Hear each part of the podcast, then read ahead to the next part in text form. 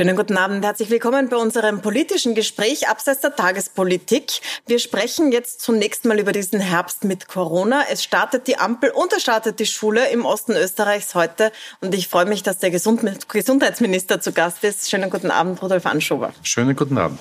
Herr Minister, ich würde gern mit Ihnen äh, tatsächlich, es ist schwierig, abseits der Tagespolitik über Corona zu sprechen, weil es ist so aktuell, aber können wir am Anfang noch mal festlegen, wo wir stehen und was unser Ziel ist, also Ihr Ziel. Äh, es hat am Anfang dieser Krise geheißen, es, ein Ziel bei manchen Ländern war, wir rotten das aus, indem wir alle zu Hause bleiben. Mhm. Andere Länder haben gesagt, wir schauen, dass wir möglichst viel Immunität aufbauen. In Österreich hat man gesagt, man versucht, die Intensivbetten nicht zu überlasten. Jetzt ist bei uns Immunität wird es nicht geben. Die Intensivbetten sind leer, weil man die Behandlungen umgestellt hat. Jetzt, was ist jetzt eigentlich unser Ziel? Was wollen Sie mit Ihren Maßnahmen? Also mein Ziel ist äh, ganz klar und ich glaube, das ist das normale Ziel eines Gesundheitspolitikers und der eigentliche Auftrag, möglichst wenig Todesfälle, möglichst wenig schwere Erkrankungen, weil wir ja wissen, äh, dass schwere Corona-Erkrankungen zu sehr, sehr drastischen Folgewirkungen führen können, nicht müssen, aber können. Äh, und äh, das ist die Latte in Wirklichkeit. Äh, Jetzt weiß man ja, Jetzt weiß man ja doch viel mehr über die Behandlung als vor einem halben Jahr. Es sterben auch Gott sei Dank sehr viel weniger Menschen. Jetzt ist man dann doch wieder bei diesen Vergleich mit anderen Krankheiten. An der Grippe sterben auch sehr viele und deswegen werden keine solchen Maßnahmen ergriffen und Masken getragen wird dagegen auch, hätte auch dagegen immer geholfen. Können Sie es nochmal auf den Punkt bringen? Was ist jetzt anders und warum diese drastischen Eingriffe in unser Leben jetzt, wo man ja vor Medikamenten steht und viel mehr weiß? Wir werden sehen, ob wir wirklich vor Medikamenten und vor einer funktionsfähigen, nämlich wirklich effizienten Impfung stehen. Das stellt sich ja alles erst heraus. Ja, worum geht's bei Corona? Danke für die Frage, denn das ist wichtig, denn das ist der Grundsatz, um den es geht. Corona ist ganz einfach laut Weltgesundheitsorganisation die schwerste Epidemie seit 100 Jahren. Das heißt, da ist ein unfassbares Potenzial an Ansteckung, an Erkrankung drinnen. Wir haben mittlerweile über 870.000 Todesfälle weltweit. Äh, es gibt äh, mittlerweile, ich glaube, über 27 Millionen bestätigte Fälle weltweit. Äh, es gibt Länder mit 80.000 äh, bestätigten Fällen pro Tag, muss man sich vorstellen. Wir sind durch den ersten Teil der Krise, ich finde, hervorragend durchgekommen vergleichsweise. Das hat unterschiedliche Gründe, aber auch den Grund, dass wir es am Beginn nach einigen Pannen, muss man auch ganz offen sagen, der Start war ja nicht nur ganz einfach, da haben wir alle dazugelernt, Stichwort Ischgl. Äh, dann haben wir sehr ernst gemacht und äh, mit diesen harten Maßnahmen es doch erreicht, dass diese Explosion an Infektionen, die am Beginn da war, Tagessteigerungen von 30, 40, 50 Prozent, dass wir die eindämmen konnten und absenken konnten. Und darum geht's, dieses Virus zu kontrollieren. Das heißt, tatsächlich äh, es zu erreichen, dass wir weiterhin wenig Todesfälle und wenig schwere Erkrankungen haben. Beim möglichst normalen Leben natürlich. Man ja. will ja nicht alles hinunterschrauben. Und dazu gibt es jetzt, jetzt sind wir doch bei der Tagespolitik und dem Ausblick auf den Herbst. Dazu gibt es jetzt die Ampel. Da war das Versprechen, dass das eine transparente, nachvollziehbare Grundlage ist für Entscheidungen. Nicht das ganze Land muss zu Hause bleiben, sondern nur dort, wo es Fälle gibt. Jetzt ist es tatsächlich so, äh, dass es nicht transparent ist. Also man weiß zwar, welche äh, Kriterien da sind, ganz mhm. nachvollziehbar sind sie nicht. Die Leute, die da drinnen sitzen, sind nicht nur Virologen, sondern alle möglichen politischen Menschen mit ihren eigenen Interessen. Und äh, man erfährt auch nicht, mhm. was da besprochen wird. Doch. Ist das nicht eine, eine vergebene Chance zu sagen, wir machen jetzt ganz ganz, klar, jeder kann reinschauen? Ja, ich sehe das ja überhaupt nicht so. Ich finde, dass das ein sehr transparenter Vorgang ist. Äh, wir haben 19 Kommissionsmitglieder. Erstmals äh, wird das nicht von Politikern prioritär entschieden, sondern auf Fachebene entschieden. Ja, es stimmt. Es gibt neben den Fachexperten auch Vertreter der Bundesländer oder der Ministerien drinnen. Aber völlig klar ist, gegen den Willen äh, des dortigen Teams an Virologen und Fachexperten aus dem medizinischen Bereich im weitesten Sinn wird dort nichts entschieden werden. Aber können Sie zum Beispiel die Protokolle veröffentlichen, damit wir uns anschauen können, was ja. wird da, wie wird da diskutiert, was wird da besprochen? Es, wird, äh, es ist offengelegt, äh, wer sind die Kommissionsmitglieder, es ist offengelegt, nach welchen Kriterien entscheiden sie, es ist offengelegt, äh, welche Empfehlungen gemacht werden und es wird die Bewertung von jeder betroffenen Region offengelegt.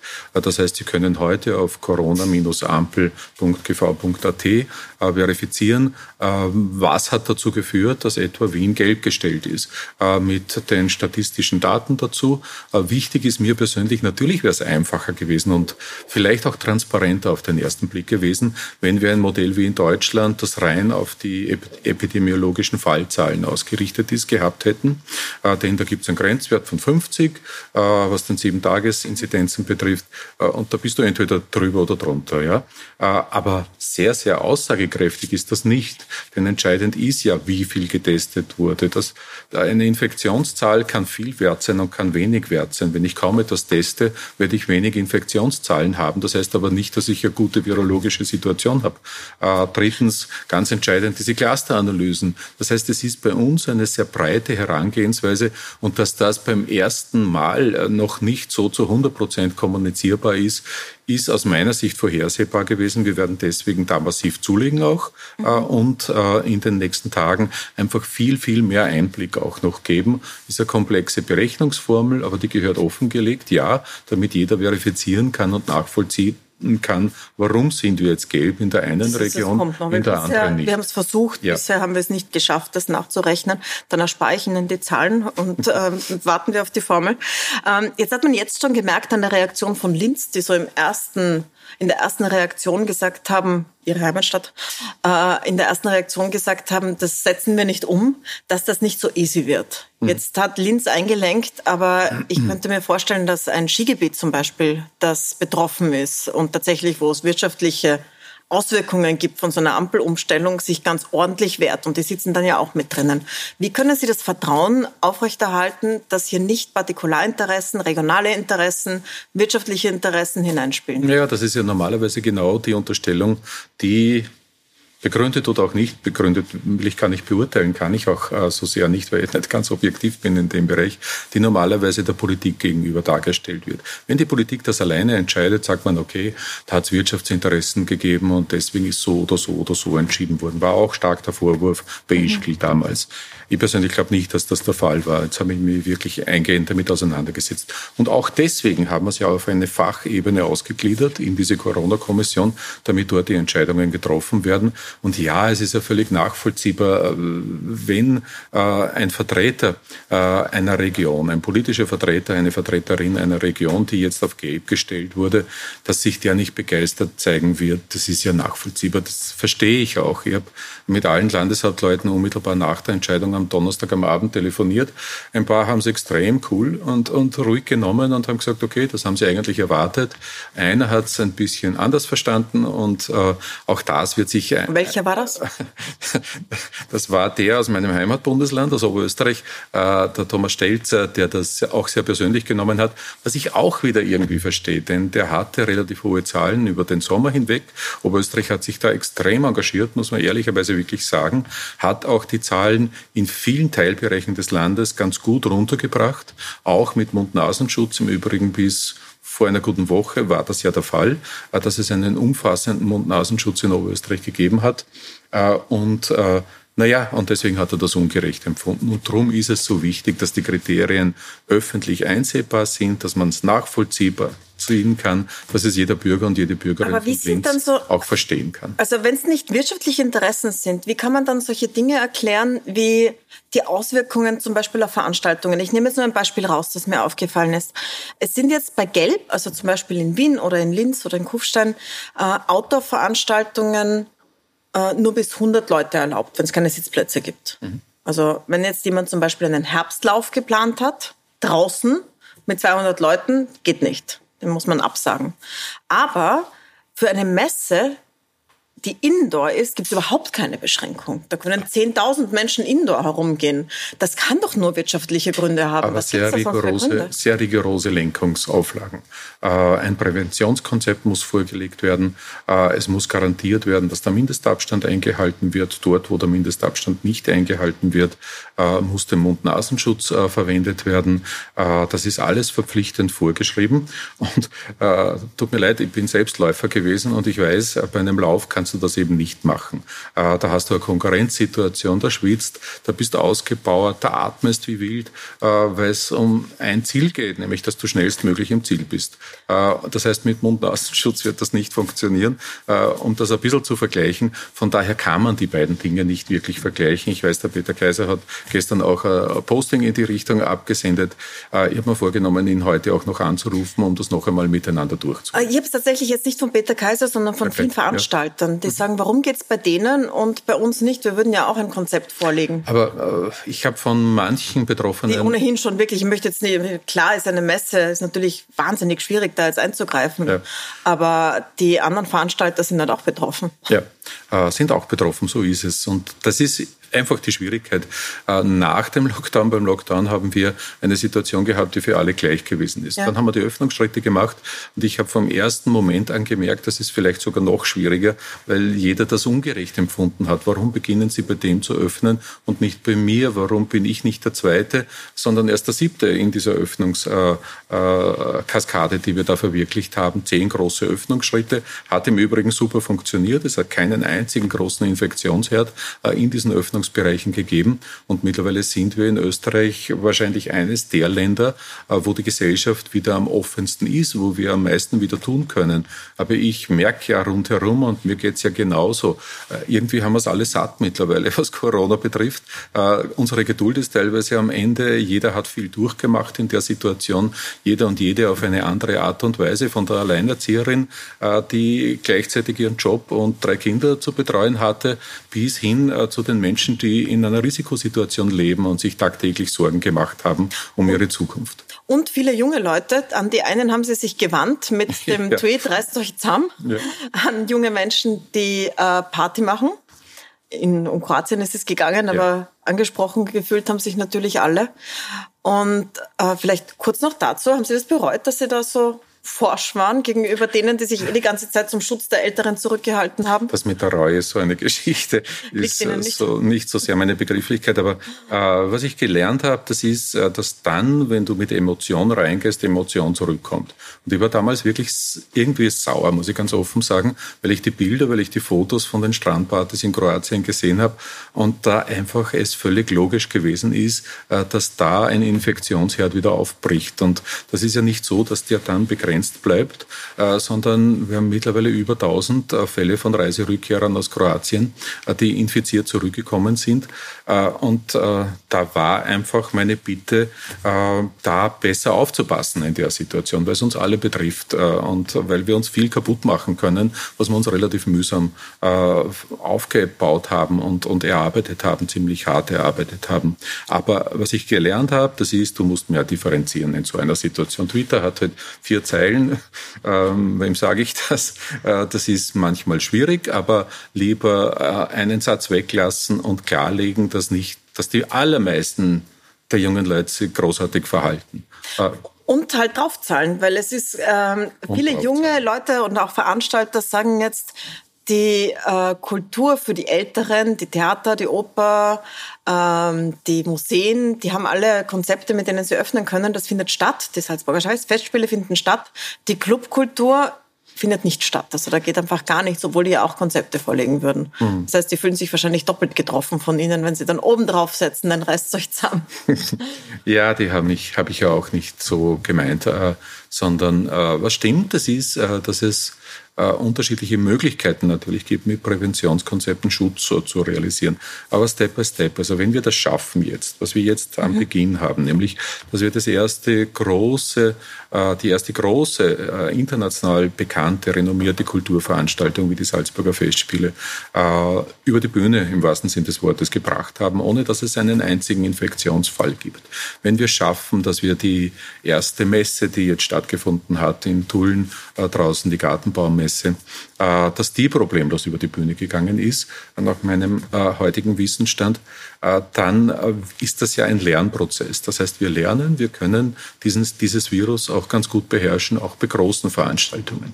Und das wird dann für den nächsten Schritt wieder Möglichkeiten ergeben. Da stehen zwei Dinge natürlich im Raum, die Christkindlmärkte und die Bälle. Das mhm. sind die zwei Dinge, die jetzt organisiert werden müssen. Ja. Ähm, können Sie da eine Richtung geben? Wird es das geben? Also ich bin zutiefst überzeugt davon, dass es äh, die Christkindlmärkte geben wird. Mhm. Ja. Äh, ich glaube, dass wir gute Rahmenbedingungen finden werden, äh, um da zu erreichen, dass wir diese Balance, um die es immer geht, Freiheit auf der einen Seite, auf der anderen Seite Gesundheitsschutz für uns alle, äh, dass wir das hinbringen. Das wird, glaube ich, ganz gut machbar sein. sein. Da sind wir im Finale der Arbeit. Ich denke, dass wir bis aller spätestens Ende September soweit sein werden, äh, dass das fix ist, definitiv ist und damit können sich äh, die Veranstalter und die Veranstalterinnen gut jetzt vorbereiten. Also ja, die wird es geben. Und Bälle? Stadtrat Hacker hat gesagt, Maskenbälle. ja, ich habe nachher, es war in Ihrer Sendung, ja. Äh, und ich habe nachher noch mit ihm äh, mehrfach über diese Idee gesprochen und er hat mir gesagt, dass er auch durch Zufall äh, in der Literatur, in Geschichtsbüchern draufgekommen ist, dass das ja eigentlich ein Erbe der Bestzeit ist. Mhm. Dieser Maskenball wusste ich nicht, muss ich echt gestehen. Ist spannend, klingt interessant, ob wir jetzt aus dem Opernball einen Maskenball machen können, weiß ich nicht. Ähm, ich habe schon ein bisschen Skepsis noch, was die Bälle betrifft, weil es natürlich so ist, dass du da eine Berührung, einen Körperkontakt äh, ja nicht wirklich, ganz im Gegenteil, äh, vermeiden kannst. Wäre ein schwieriger Ball, aber vielleicht fällt uns auch da noch etwas ein. Wir haben ja noch ein bisschen Zeit bis zu den Bällen. Wir machen jetzt einmal die Planung für den Wintertourismus. Das ist mir persönlich ganz wichtig, denn was uns da passiert ist mit Ischgl, das darf sich einfach nie mehr wiederholen. Äh, und wir wollen ja trotzdem einen Wintertourismus haben. Äh, und äh, mein Ziel ist, dass wir da bis Mitte nächster Woche die Kriterien definitiv mhm. fertig haben und dass wir dann diese Kriterien abstimmen mit den Kollegen in der Schweiz, in Südtirol, in Frankreich, damit wir im alpinen Bereich sozusagen gemeinsame Sicherheitsstandards und Gesundheitsstandards haben. Was heute schon gestartet hat, ist die Schule. Auch für viele Erstklässler, die mhm. einen etwas anderen Schulstart jetzt hatten, als, ähm, als es gewohnt war bisher. Jetzt haben Sie sich und Minister an Eltern gewandt, äh, an die Lehrer, aber ich glaube noch nicht direkt an die Kinder. Was würden Sie denn, denn jetzt den Sechsjährigen oder denen, die jetzt neu in die Schule kommen, ähm, als Gesundheitsminister sagen? Na, ich habe ja das Vergnügen, dass ich äh, Neffen und Nichten habe, äh, also eine Nichte, zwei Neffen, äh, dass ich bei meinen Freunden auch äh, viele äh, Kinder kenne, die jetzt begonnen haben mit ihrer Schullaufbahn. Äh, und äh, ich denke mal, wichtig ist einfach umgehen zu lernen mit dieser Maske. Das ist natürlich eine ungewöhnliche Situation. Gerade für einen sechs, sieben, achtjährigen äh, ist es schwierig weil es doch eine gewisse, wie soll man es formulieren, Entfremdung irgendwo ist. Mhm. Äh, geht ja uns genauso. Man hat einen anderen Zugang zueinander. Man sieht nur mehr die Augen, das heißt auch Körpersprache, die Gestik äh, ist nicht mehr so da. Äh, wir sprechen ja nicht nur mit den Worten und äh, mit der Stimme, äh, sondern auch mit unseren Gesichtern. Äh, es ist eine andere Form von Begegnung. Ich glaube, dass das richtig ist, was man in Deutschland jetzt formuliert hat. Die beginnen ja eigentlich fast alle auf die Art und Weise mit Mund-Nasenschutz vorrangig nicht aus gesundheitlichen Gründen, äh, sondern vorrangig auch als Symbol, als Signal, hallo, das ist jetzt eine andere Situation, also passt bitte auf, immer wenn die anderen mit diesem Mund-Nasenschutz herumgehen, dann heißt das, wir sind in einer Sondersituation. Das kann man auch ganz einfach transportieren äh, das verständlich wird, das nachvollziehbar wird. Das Wichtigste ist, dass Kinder keine Angst haben in der Situation. Äh, und das Wichtigste ist, dass auch wir Erwachsene alle miteinander das auch nicht dramatisieren. Das heißt, der Schnupfen, den haben wir immer gehabt und das ist nicht gleich Corona. Das heißt, nicht gleich Panik haben, äh, sondern ruhig die Geschichte angehen. Mir ist es absolut wichtig, dass wir einen möglichst normalen Schulalltag zustande bringen. Normaler wird es wahrscheinlich erst bei einer relativ flächendeckenden Durchimpfung der Bevölkerung. Sie haben jetzt gesagt, im Jänner könnten schon die ersten Impfdosen eintreffen. Noch nicht für alle. Sechs Millionen haben Sie insgesamt reserviert fürs nächste Jahr. Und äh, das ruft nicht nur Hoffnung hervor, sondern auch sehr viel Skepsis. Mhm. Viele Menschen jetzt auch über diesen harten Kern der, der Corona-Leugner oder der totalen Skeptiker hinaus ähm, haben jetzt kein gutes Gefühl dabei, sich eine Impfung zuführen zu lassen, die zwar auf Verträglichkeit getestet wird, aber natürlich noch nicht auf Wirkung. Das geht ja noch gar nicht. Ja. Was sagen Sie denen? Weil Sie haben ja praktisch für alle schon welche bestellt. Ja, wir sind gerade dabei, dass wir die Verträge abschließen. Einen großen Vertrag mit einer der großen Hoffnungen, äh, haben wir bereits äh, fixiert, tatsächlich abgeschlossen. Grundsätzlich ist das sehr gut in Umsetzung. Warum? Weil wir keine nationalen Alleingänge machen, sondern weil wir derzeit als Europäische Union die Verhandlungen durchführen. Äh, und da zeigt sich, dass Europa einfach eine Riesenchance für uns alle ist. Würden wir das als kleines Österreich führen, diese Verhandlungen, äh, dann wären wir in einer ganz schwierigen Situation. Aber Europa macht das gemeinsam, ganz, ganz wichtig. Marktmacht sozusagen einsetzend, gewisse Stärke damit auch demonstrierend. Im Übrigen, äh, die Europäische Union übernimmt auch die Haftungen. Das heißt, äh, da geht es um gut zwei Milliarden Euro. So sich vorstellen, was das für eine Nationalstaat, das wird vielleicht Österreich schaffen, aber vielleicht Länder, denen es wirtschaftlich nicht so gut geht, auch innerhalb der Europäischen Union, äh, nicht so großartig. Aber was mir persönlich total wichtig ist, lieber drei Wochen später, aber den hundertprozentigen Sicherheitsstandards. Das heißt, es dürfen äh, die Genehmigungsleitlinien, durch die ja ein derartiges Produkt durchgehen muss, absolut nicht beschädigt werden, dürfen nicht aufgeweicht werden. Äh, ich finde, die Europäische Union macht das jetzt recht, recht gut, indem man zwar die Zeitdauer der Überprüfungen reduziert, aber dadurch reduziert, dass man unterschiedliche Überprüfungen nicht mehr nacheinander macht, sondern nebeneinander gleichzeitig realisiert. Das ist, finde ich, ein guter Weg, diese beiden Grundkriterien äh, Geschwindigkeit, aber vor allem die Priorität für die Sicherheit zu vereinen. Es gibt ja verschiedene Impfstoffe. Es gibt Lebendviren, es gibt Totviren und es gibt eine ganz neue Art von Impfstoffen, RNA-Viren, wo in das äh, Genmaterial des Virus eingegriffen wird, nicht des Menschen. Mhm. Aber trotzdem ist es etwas, wo es besonders große Sorgen gibt. Wird es auch solche Impfungen geben? Was halten Sie da davon? Naja, die wird es grundsätzlich geben, aber wir wollen uns nicht abhängig machen von einem bestimmten Produkt. Das heißt, äh, unser Ziel ist als Europäische Union, dass wir insgesamt sieben Verträge mit äh, unterschiedlichen Produzenten und auch mit unterschiedlichen Technologien abschließen, weil wir erstens nicht wissen, äh, wie viele werden tatsächlich und wer wird tatsächlich einen Marktzugang kriegen. Zweitens wissen wir noch nicht, welcher Impfstoff ist für welche Zielgruppe geeignet. Ganz entscheidend. Das heißt, wir können auch noch keine Impfstrategie zum Beispiel entwerfen, weil wir dieses Wissen äh, noch nicht am Tisch haben. Und drittens wissen wir nicht, äh, wie lange hält die Wirkung an. Das heißt, wir brauchen jetzt einmal die Abschlüsse, damit wir die Ressourcen gesichert haben. Österreich wird da eher eine Überbestellung durchführen als eine Unterdotierung. Also ich will einfach 100 Prozent garantiert haben, dass jeder in Österreich und jede in Österreich der oder die sich impfen lassen will, Freiwilligkeitsprinzip, diese Chance hat, diese Möglichkeit hat. Das Überall muss sein. Gibt es irgendwelche Branchen, wo es Zwangsimpfungen möchte, geben wird? Nein, ich möchte, ich möchte wirklich Freiwilligkeit. Überall freiwillig. Denn äh, alles, was wir nicht, das ist mein Lebensprinzip, alles, was wir nicht freiwillig tun, äh, das wird am Ende des Tages nicht funktionieren.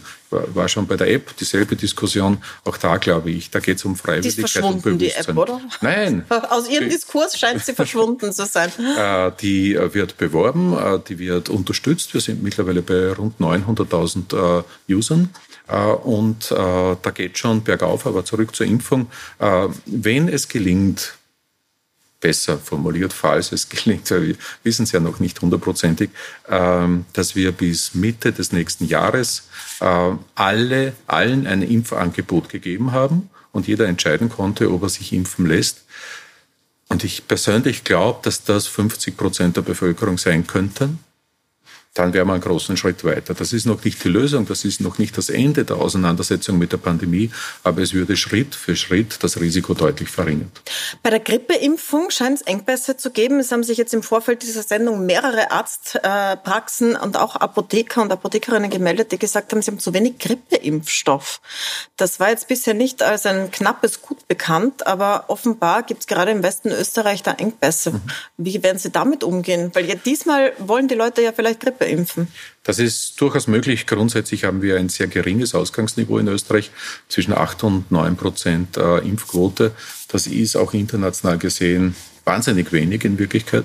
Hat unterschiedliche Gründe, glaube ich, auch deswegen, weil äh, die Wirksamkeit äh, der Grippeimpfung nicht bei 100 Prozent, sondern bei 50 oder 40 Prozent liegt. Mhm. Äh, und gleichzeitig sind wir halt alle miteinander an die Grippe gewöhnt und von daher unterschätzen wir sie, glaube ich, ziemlich. Das ist aus meiner Sicht falsch. Wir werden insgesamt versuchen, äh, viel gegen die Grippe diesmal zu tun und mit einer guten Grundvoraussetzung. Denn alles, was wir an diesen Grundmaßnahmen gegen Corona machen, Hygienemaßnahmen, das Händewaschen, den Mindestabstand, so wie wir heute, äh, den Mund-Nasenschutz, all das wirkt ja gegen andere Infektionskrankheiten, äh, auch äh, gegen grippale Infekte oder gegen die Influenza selbst ja auch. Das heißt, das wird besser werden. Davon gehe ich aus. Das heißt, weniger Grippeerkrankungen. Eine Grippeimpfung bestellt man gut ein Jahr vor der Impfsaison. Und damals hat man Corona noch nicht gekannt. Das war vor meiner Zeit. Letzten September, September 19 wurde bestellt im Wesentlichen. Äh, und äh, was wir jetzt nachjustieren konnten, äh, das ist gut, glaube ich, ist eine gute Nachricht. Das ist zusätzlicher Impfstoff für ältere Menschen auf der einen Seite und zweitens erstmals wird die, Grippeimpfung im Kinder äh, Impfprogramm enthalten sein. Das heißt, es wird eine Gratisimpfung und wir haben sehr, sehr viele Impfdosen für Kinder äh, bestellt, äh, weil dort musst du ansetzen in Wirklichkeit. Das ist der wichtigste Schlüssel, der wichtigste Hebel. Und besonders gute Nachricht, es wird nicht mehr gestochen bei Kindern, sondern es ist ein Spray, ein Impfspray. Das heißt, sehr, sehr viel angenehmer für die Kleinen und ich hoffe damit auch akzeptierter. Ähm, jetzt haben Sie gerade gesagt, damals waren Sie noch nicht im Amt vor einem Jahr. Da sieht man, wie kurz eigentlich diese Regierung im Amt ist. Jetzt waren Sie monatelang beschäftigt damit, den nächsten Tag, die nächste Woche zu bewältigen. Jetzt aber, wo alles so halbwegs auf Schiene ist, ähm, kommt so eine Koalitionsdynamik ins Spiel. Und ähm, es gibt derzeit viele Beobachtungen, die sagen, na schon langsam fängt es an, sich zu reiben zwischen den beiden. Äh, wie sehen Sie das denn jetzt in der Koalition? Warum haben Sie zum Beispiel getrennte Reden gehalten, der Bundeskanzler und Sie, nachdem Sie, glaube ich, sechs Monate lang nur im, im Quartett aufgetreten sind? Ja, nur im Quartett ist übertrieben, aber wir sind viel im Quartett aufgetreten. Und ich glaube, das war in dieser Akutphase auch gut, weil wir einfach signalisiert haben, und das war unsere Intention, wir sind geschlossen, wir treten einig auf. Äh, und gerade dann, wenn Angst da ist, und das war bei vielen Menschen da, weil man sie auch nicht so richtig einschätzen konnte, äh, wie wie dramatisch wird das wirklich bei uns? Man hat die Bilder Italiens, Frankreichs, Spaniens gekannt. Aber äh, es ist bei uns viel, viel weniger schlimm geworden, weil wir auch unter anderem, weil wir richtig gehandelt haben und vor allem, weil wir ein sensationell gutes Gesundheitssystem in diesem Land haben, muss man auch dazu sagen. Das hat uns extrem geholfen. Aber zurück, ja, diese beiden Reden äh, war vielleicht kein gutes Signal, muss man ganz offen sagen, aber war nicht bös gemeint, von beiden Seiten nicht, dass ein Kanzler eine Rede an die Nation, das war es de facto, äh, macht, ist eine völlige Normalität. Und ich habe mir schon im Sommer vorgenommen, am Beginn dieser Phase, wo es wieder schwieriger wird, von Herbst und Winter, äh, mache ich eine Erklärung, wo ich noch einmal Bilanz ziehe. Da stehen wir, äh, das brauchen wir, so wird es weitergehen in etwa, auch um Sicherheit zu geben. Und was diese angeblichen Koalitionszwistigkeiten betrifft, da wird ja oft äh, Sebastian Kurz und äh, meine Wenigkeit sozusagen äh, in das Schaufenster gestellt, dass da angeblich ein Konflikt da ist. Und ich lese das immer mit großem Amüsement, muss ich sagen. Äh, manchmal ist es auch so, dass wir uns dann auch anrufen und dann Spaß dabei haben, äh, denn äh, von dem erlebe ich nichts. Wir haben eine gute Kooperation, eine gute Teamarbeit. Wir sind grundverschiedene Menschen. Äh, und vielleicht ist das sogar sehr, sehr gut, weil wir uns ganz gut ergänzen dadurch. Sie sind ja jetzt im Wahlkampf, habe ich gesehen, auf den Plakaten der Grünen sind Sie, obwohl Sie Oberösterreicher sind, ja, sind Sie Oberösterreicher. Äh, mit Birgit Hebein am Wiener Grünen Plakat, nicht der Parteichef. Also warum Sie als Minister und die nicht Birgit, mal Wiener? Schau, die Birgit hat mich gefragt und äh, die Birgit äh, führt diesen Wahlkampf in Wien. Ich mag sie sehr, ich schätze sie sehr. Und wenn ich etwas tun kann, um sie zu unterstützen, dann mache ich. Das ist ja völlig selbstverständlich. Und mir gefällt auch die Grundidee dieses Plakates. Es heißt nämlich gutes Klima. Äh, und gutes Klima ist da doppelt gemeint. Einerseits mit dem Klimaschutz, äh, Entschuldigung, nicht gutes Klima, gesundes Klima heißt mhm. konkret, mit dem äh, Klimaschutz für Gesundheit zu sorgen. Völlig unterschätzt, gerade in der Stadt extrem wichtig. Wenn sich die Städte weiter aufheizen, dann haben wir echt für viele ein Gesundheitsproblem. Das wollen wir unterbinden. Und deswegen bin ich so froh, dass Sie da einen wirklichen Schwerpunkt auch für die nächste Legislaturperiode, Stichwort Rückbau. Sie sind wirklich im Wahlkampf, höre ich. Aber sie wird ohnehin gleich selbst hier Platz ah, nehmen. Sie ist heute, wenn man dann äh, zwei okay, grüne SpitzenpolitikerInnen in der Sendung. Dann ich da Aber jetzt. ich frage da gleich noch eine Sache, möchte ich noch nachfragen, weil die Grünen in Wien wollen 400 Flüchtlinge, vor allem Minderjährige aus Griechenland nach Wien holen. Es gibt jetzt sogar einen Beschluss, gemeinsam mit SPÖ und NEOS 100 zu holen. Geht nicht ohne die Bundesregierung. In der Bundesregierung sind Sie Wird das stattfinden? Also ich glaube, es ist bekannt, äh, was meine Position in Asylfragen äh, betrifft. Ich bin da durchaus pragmatisch auf der einen Seite, aber ich finde, äh, dass wir da auch äh, eine gewisse Offenheit haben sollten. Äh, und ich finde das gut, wenn sich Städte von sich aus anbieten, äh, dass sie auch äh, die Versorgung sozusagen übernehmen würden in dieser Situation. Und mir hat das gefallen, wie das in Innsbruck signalisiert wurde. Mir gefällt das, wenn Wien das signalisiert. Ich finde es gut, wenn die Kirchen auftreten in die Richtung. Das tun sie sehr klar und sehr kräftig. Und ich hoffe sehr, dass wir da auch eine möglichst breite politische Übereinstimmung zustande bringen, nämlich eine Mehrheit äh, im Nationalrat schaffen, eine Mehrheit auch in der Regierung schaffen. Ich würde es für gut finden. Danke ich Ihnen sehr herzlich für das Gespräch, Herr Gesundheitsminister Rudolf Anschober. Danke, Danke fürs Dasein. Und bei uns geht es jetzt gleich weiter, wie angekündigt, mit der Spitzenkandidatin der Wiener Grünen in der Reihe der Wiener Spitzenkandidaten. Birgit Heweit nimmt gleich hier Platz. Bleiben Sie dran.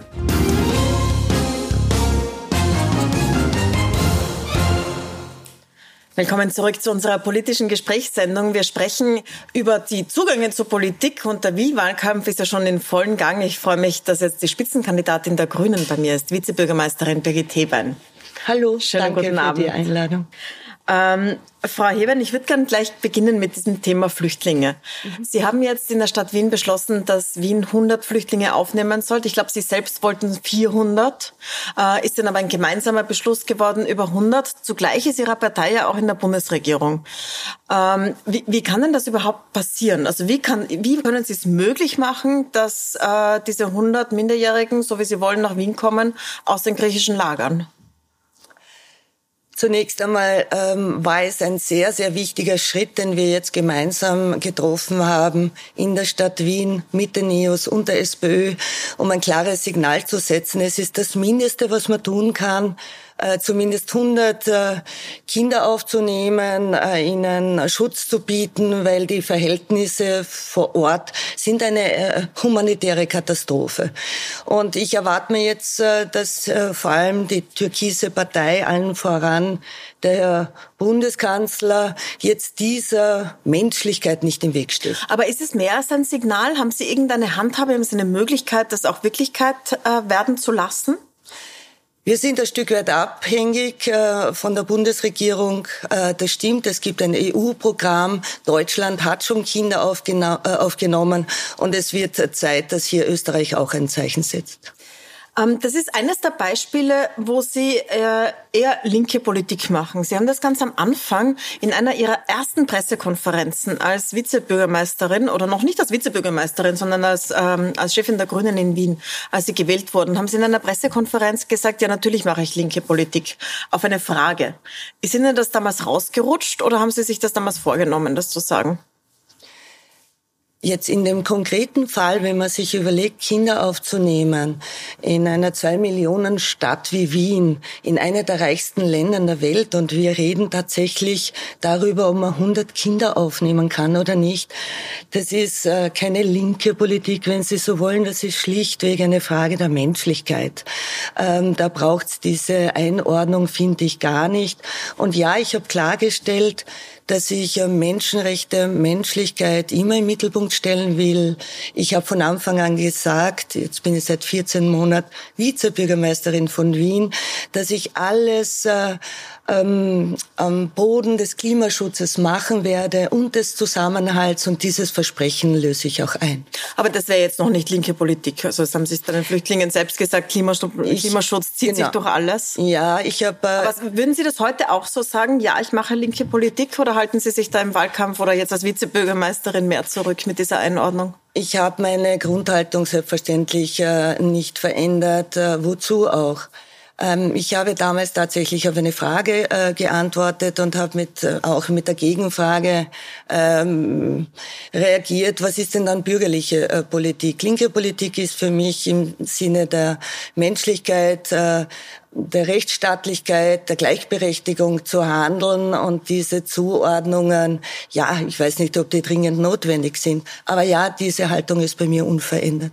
Ich würde da gerne so ein paar Themen durchgehen, mhm. ähm, was Wien betrifft, aber schon so ein bisschen auf einer Metaebene. Sie kommen ja selbst aus der Sozialarbeit. Mhm. Sie waren im äh, Bahnhof Sozialdienst tätig von der Caritas, mhm. oder? Mhm. Das war Ihr erster Job, glaube ich. Wie sehr prägt das Ihren Blick auf Politik nach wie vor? Ich habe mit obdachlosen und suchtkranken Menschen an den Bahnhöfen in Wien gearbeitet.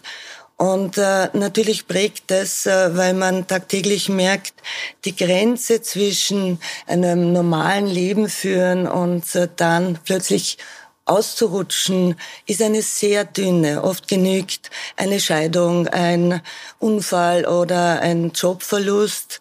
Und äh, das ist schon etwas, äh, was äh, prägt und äh, wo ich auch jetzt merke, wenn ich äh, vom öffentlichen Raum rede und sage, ich möchte den öffentlichen Raum den Menschen zurückgeben, weil zwei Drittel verpackt sind oder mit den Autos, fahrenden Autos besetzt sind. Ich möchte das fair verteilen, auch im Sinne der Fußgänger, Fußgängerinnen oder der Radler, Radlerinnen. Auch das sind die schützenswertesten Teilnehmerinnen im Verkehr, wenn man so will. Also auch hier ist es äh, letztendlich eine Verteilungsfrage. Äh, Bürgermeister Ludwig hat ja als eines seiner ersten großen Projekte ähm, sich um einen Bahnhof gekümmert. Das war der Bahnhof Prater Stern und dort ein Alkoholverbot durchgesetzt. Da gab es so eine Szene an Alkoholkranken, an Obdachlosen, die also in relativ großer Zahl sich dort aufgehalten haben. Das tun sie jetzt nicht mehr. Wenn man sich das jetzt ansieht, damals waren sie dagegen, also sie wollten das damals nicht. Wenn man sich jetzt den Praterstern ansieht, dann sind die, die dort jeden Tag umsteigen und mit ihren Kindern drüber gehen, wirklich recht zufrieden mit dieser neuen Regelung. Was sagen Sie denn jetzt dazu? Grundsätzlich gehört der öffentliche Raum allen Menschen. Und es gibt auch armutsbetroffene Menschen, nona nicht in einer Großstadt wie Wien. Und ich habe mich immer dagegen ausgesprochen, Menschen zu vertreiben, weil die lösen sich ja nicht in Luft aus.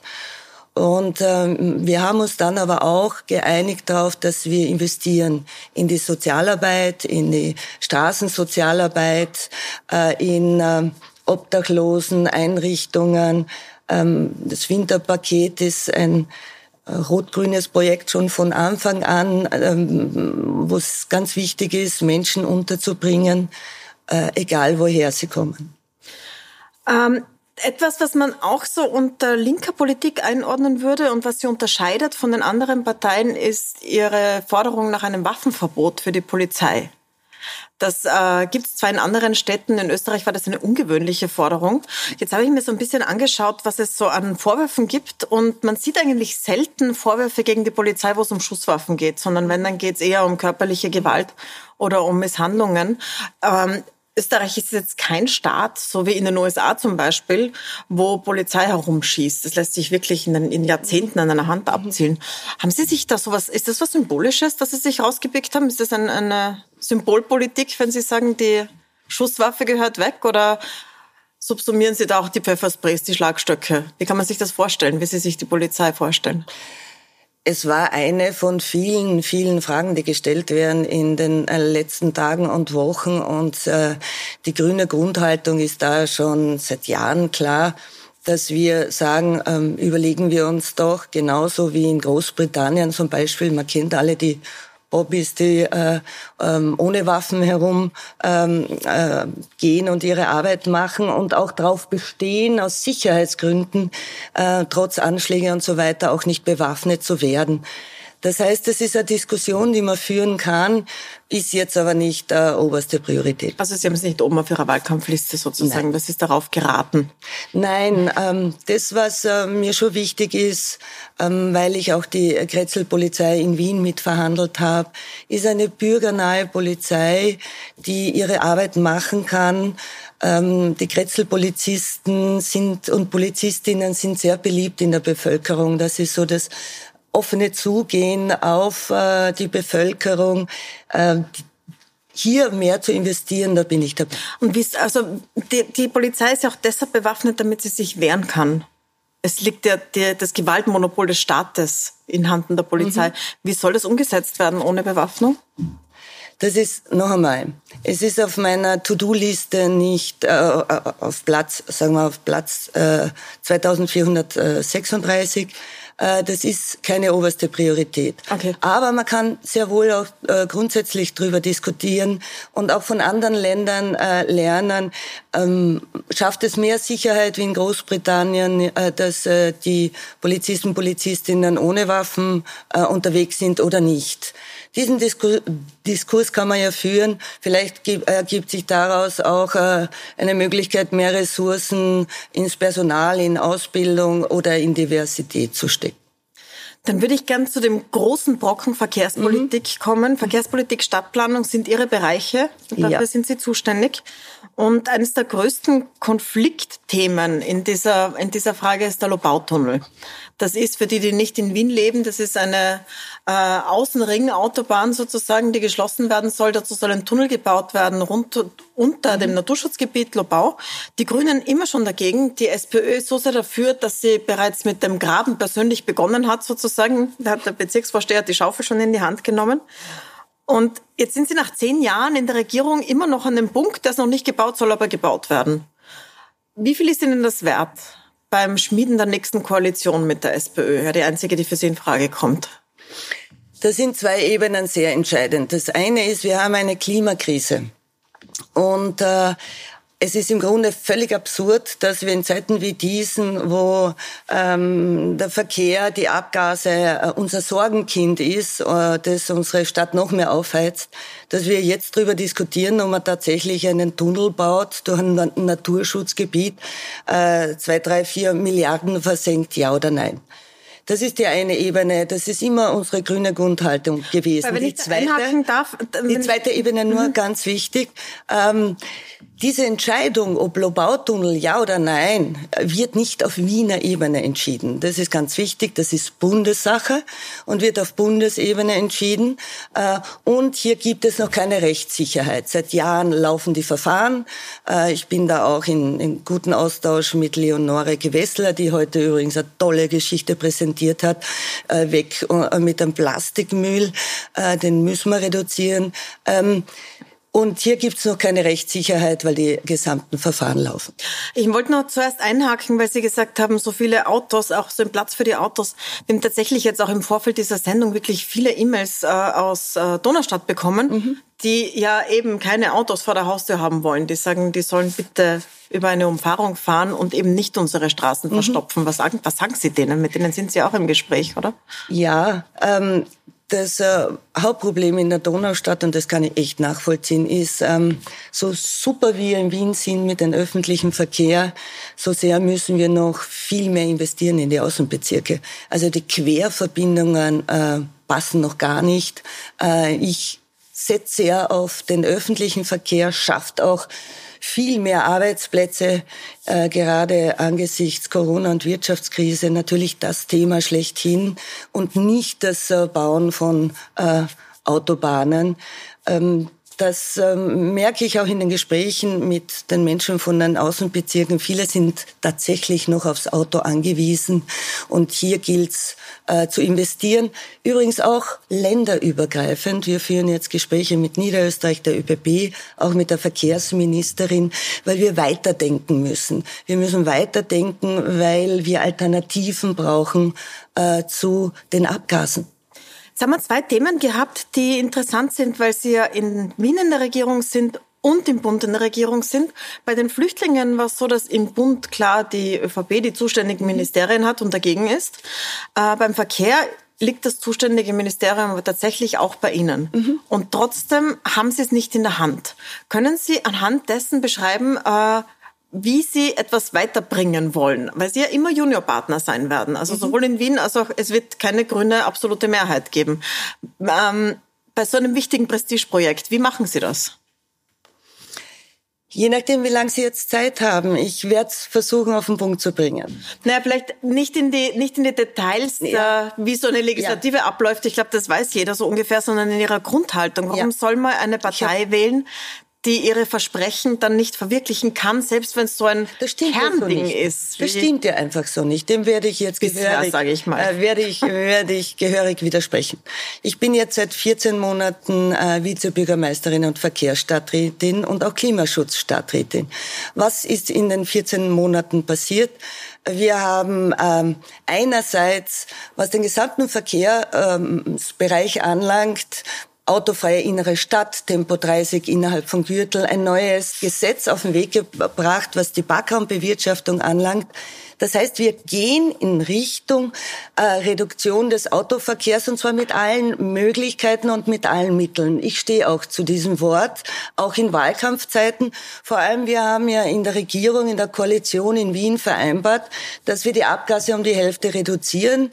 Und äh, Papier ist geduldig, man muss auch handeln. Und das tue ich. Auf der anderen Seite geht es um den öffentlichen Raum, um Begegnungszonen, um coole Straßen, den Menschen zeigen, dass man aus äh, dem öffentlichen Raum viel mehr machen kann, äh, wenn er nicht von Autoverkehr besetzt ist. Da investiere ich sehr, sehr viel. Auch jetzt werden 30 Grad Wegausbauprogramme umgesetzt, damit sich das alles verteilt.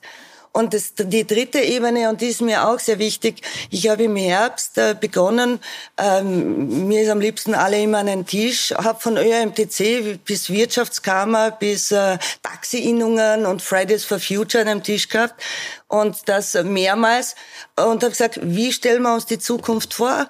Welche Verantwortung übernehmen wir für die nächsten Generationen? Und wir alle wissen, das mit den Abgase und Straßen kann nicht mehr so weitergehen. Und daraus sind spannende äh, Projekte entstanden, wie man lenken kann, die Verkehrspolitik, wie kann man auch äh, Hubs organisieren, dass der Lieferverkehr ein anderer ist? Wie schafft man es, Alternativen aufzuzeigen, mhm. dass die Menschen nicht vom Auto abhängig aber jetzt sind? sind Sie ja es nicht. Geht. Sie sind seit eineinhalb Jahren Vizebürgermeisterin, aber Ihre Vorgängerin waren schon für dasselbe Thema zuständig. Maria Vassilakos, mhm. Sie sind seit zehn Jahren jetzt in der Regierung. Ja. Man hat jetzt doch den Eindruck, dass es so in der Schlussphase vor dem Wahlkampf mit Pop-up-Projekten, also nicht permanenten Projekten, die so wie Radstreifen zum Beispiel, so wie das Gürtelpool mal zeigen wollen, wie sie sich vorstellen, aber durchgesetzt haben sie es nicht. Auch nicht die autofreie innere Stadt, die sie jetzt gesagt haben. Das haben sie angekündigt, offenbar ohne mit dem Bürgermeister zu sprechen. Also Blödsinn. Gekommen ist es jetzt nicht. Das ist ein Blödsinn. Es ist alles ein bisschen ein Wahlkampfgeplänkel, ein, ein bisschen ein Kindergarten während dem Wahlkampf. Ähm, alle Beteiligten wissen, dass an einer autofreien Innenstadt, in einem generellen Fahrverbot mit den Ausnahmen, mit einer Umgestaltung im öffentlichen Raum überhaupt kein Weg vorbeikommt, äh, vorbeiführt. Das wissen alle Beteiligten. Jetzt block, äh, bremst der Wahlkampf ein bisschen und äh, der fehlende Mut, denn wir sprechen seit Herbst darüber. Also das ist einmal äh, Punkt eins. Äh, Punkt zwei ist, ähm, ich verwehre mich immer gegens lächerlich machen von kleinen Projekten.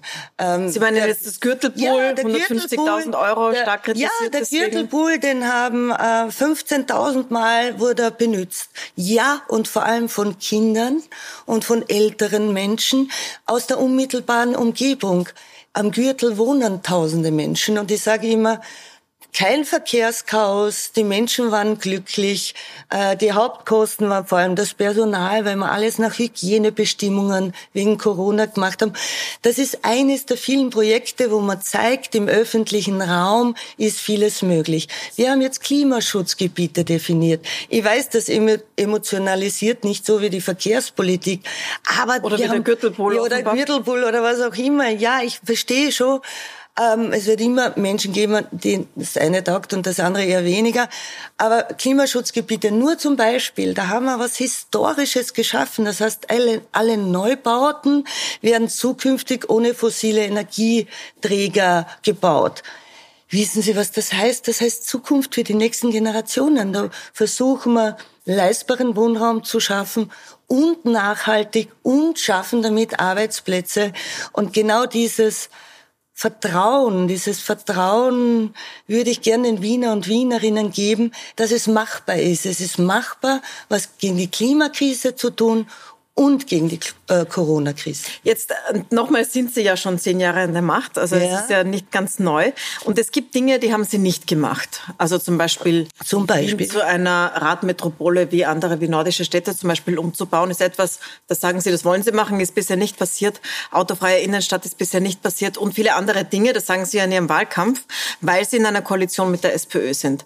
Jetzt haben Sie alle anderen Koalitionen ausgeschlossen. Also es wird sich auch nicht viel ausgehen sonst. Das heißt also, es entweder sie, es gibt Rot-Grün wieder oder sie sagen Nein. Jetzt würde mich zum Abschluss interessieren, was ist Ihre Bedingung für eine Neuauflage, also für ein drittes Rot-Grün? Weil Sie können natürlich Nein sagen und dann der ÖVP den Vortritt lassen. Das wird sich sicherlich ausgehen. Aber was ist, was ist die Latte, die Sie sich setzen? Wo sagen Sie, okay, das ist mir so wichtig in diesem Wahlkampf, das lasse ich nicht fallen? Etwas, was die SPÖ nicht will. Ja, ich werde äh, die Frage gleich beantworten. Ich druck mich nicht davor, aber ich muss sie korrigieren. Das lasse ich nicht so stehen. Äh, die letzten zehn Jahre, wir haben äh, das 365-Euro-Ticket durchgesetzt. Da hat es am Anfang auch äh, geheißen, geht nicht, geht nicht, ist das Erfolgsmodell schlechthin. Wir haben jetzt eine neue Bauordnung umgesetzt, wo leistbaren Wohnraum möglich ist, die Klimaschutzgebiete, Klimarat, Klimabudget. Also es ist vieles passiert in den letzten Jahren und es geht auch in die richtige Richtung, was das äh, Radprogramm anlangt. Da haben Sie recht. Da ähm, sind wir ein bisschen abhängig von den Bezirken, weil plane ich einen Radweg, brauche ich die Zustimmung von sehr vielen Bezirken. Aber wir sind dran, weil jetzt gerade ein unglaublicher Radboom da ist, hier für Sicherheit zu sorgen. Um was geht es beim El am 11. Oktober. Ich bin davon überzeugt, es geht um die Frage Rot-Grün und Zukunft, Wien als Klimahauptstadt. Äh, und weil wir dieser Tempogeber sind in der Koalition. Je mehr Grün, desto mehr Grün wird es auch geben. Geht es in Richtung Zukunft, neue Technologien, äh, neue Jobs, Klimajobs, nachhaltig? Das wird die Frage sein. Oder geht es zurück in Richtung äh, SPÖ, ÖVP, äh, betonieren, privatisieren, wieder alles ausbremsen? Das naja, aber wenn Sie so sagen, dann müssten Sie ja sagen, um jeden Preis wollen Sie in der Regierung, wenn es auf jeden Fall besser ist als SPÖ, ÖVP. Aber gibt es einen Preis? Gibt es etwas, wo Sie sagen, dass äh, jetzt an konkreten Projekten, die so am Tisch liegen, da mache ich nicht mit? Globautunnel zum Beispiel? Ähm, das Entscheidende werden natürlich die Verhandlungen sein. Je stärker wir Grüne sind, desto äh, stärker ist man dann auch Partner, Partnerinnen, äh, Partnerin während einer Verhandlung. Jetzt warten wir die Wahlen einmal tatsächlich ab. Ich habe mich klar positioniert, die SPÖ noch nicht weil wir seit zehn Jahren die lebenswerteste Stadt sind. Und ich bin davon überzeugt, es braucht Grün, damit es auch weiterhin so ist.